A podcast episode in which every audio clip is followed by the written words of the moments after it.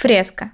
Рисунки на стенах, выполненные в особой технике, при которой краска наносилась до того, как высохнет штукатурка. Происходит от итальянского афреско, по-сырому. Термин появился в Италии в эпоху Возрождения, хотя сами фрески существовали еще до нашей эры. В противовес рисунку по сырым стенам, фрескам, существует техника росписи сухих стен, альсеко.